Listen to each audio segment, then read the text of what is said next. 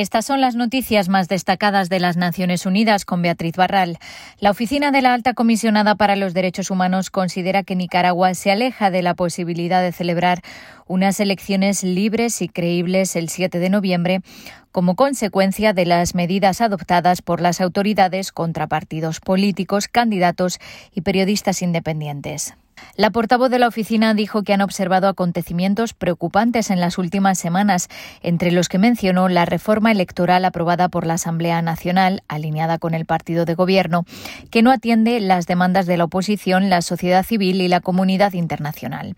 Además, la reforma ha permitido disolver dos partidos políticos con argumentos contrarios a las normas internacionales y sin el debido proceso.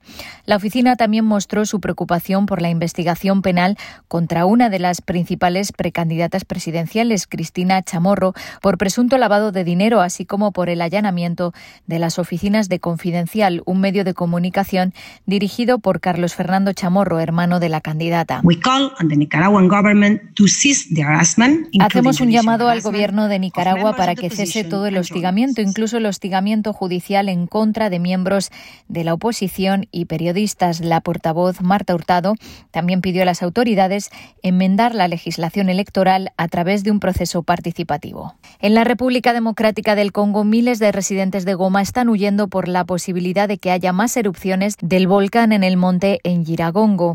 La primera erupción, el 22 de mayo, mató a 22 personas y ahora las autoridades han dado una orden de evacuación ante la posibilidad de nuevas explosiones. Jens Lark es el portavoz de la Oficina de Coordinación de Asuntos Humanitarios. No se sabe exactamente cuántas personas han abandonado la ciudad, pero unas 400.000 se ven potencialmente afectadas por la orden de evacuación. Ayer se observaron grandes atascos en las principales carreteras de salida de Goma. La gente se mueve en todas las direcciones, sobre todo a pie, llevando lo que puede, pero también en carros y en barcos. UNICEF asegura que hay unos 280.000 niños desplazados que corren el peligro de separarse de sus padres en medio del caos. Casi mil niños se separaron de sus familias tras la primera erupción.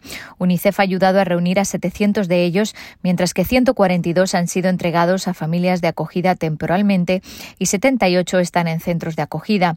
Otras 170 familias siguen buscando a sus niños desaparecidos. En la región de Tigray, en Etiopía, ACNUR ha recibido informes muy alarmantes de la entrada de soldados a campos de desplazados que se llevaron a varios cientos de jóvenes.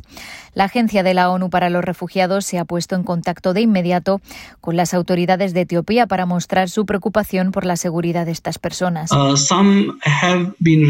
Algunos de los apresados fueron liberados, pero otros todavía siguen detenidos y estamos preocupados por ellos, dijo el portavoz de ACNUR, Babar Balok, en rueda de prensa en Ginebra. Cientos de miles de personas han sido obligadas a dejar sus hogares desde noviembre de 2020, cuando comenzaron los combates en la región, que además alberga a refugiados eritreos. El Fondo de Población de las Naciones Unidas alerta de que cientos de miles de mujeres y niñas necesitan ayuda urgente. Hay informes de graves violaciones y abusos, incluyendo violencia sexual. UNFPA estima que más de 110.000 mujeres de la región están embarazadas y se esperan más de 10.000 nacimientos al mes.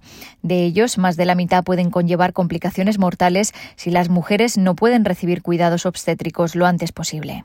Y este viernes se celebra el Día Internacional de la Higiene Menstrual. La pandemia también ha limitado el acceso a los productos de higiene para muchas mujeres. La pérdida de ingresos por el COVID-19 hace que muchas no puedan permitirse comprar toallas sanitarias o tampones. Además, la pandemia ha interrumpido las cadenas de suministro. Como parte de la respuesta al coronavirus, UNFPA ha entregado en América Latina y el Caribe más de 150.000 kits de emergencia que incluyen toallas sanitarias desechables y reutilizables, ropa interior, jabón y artículos relacionados.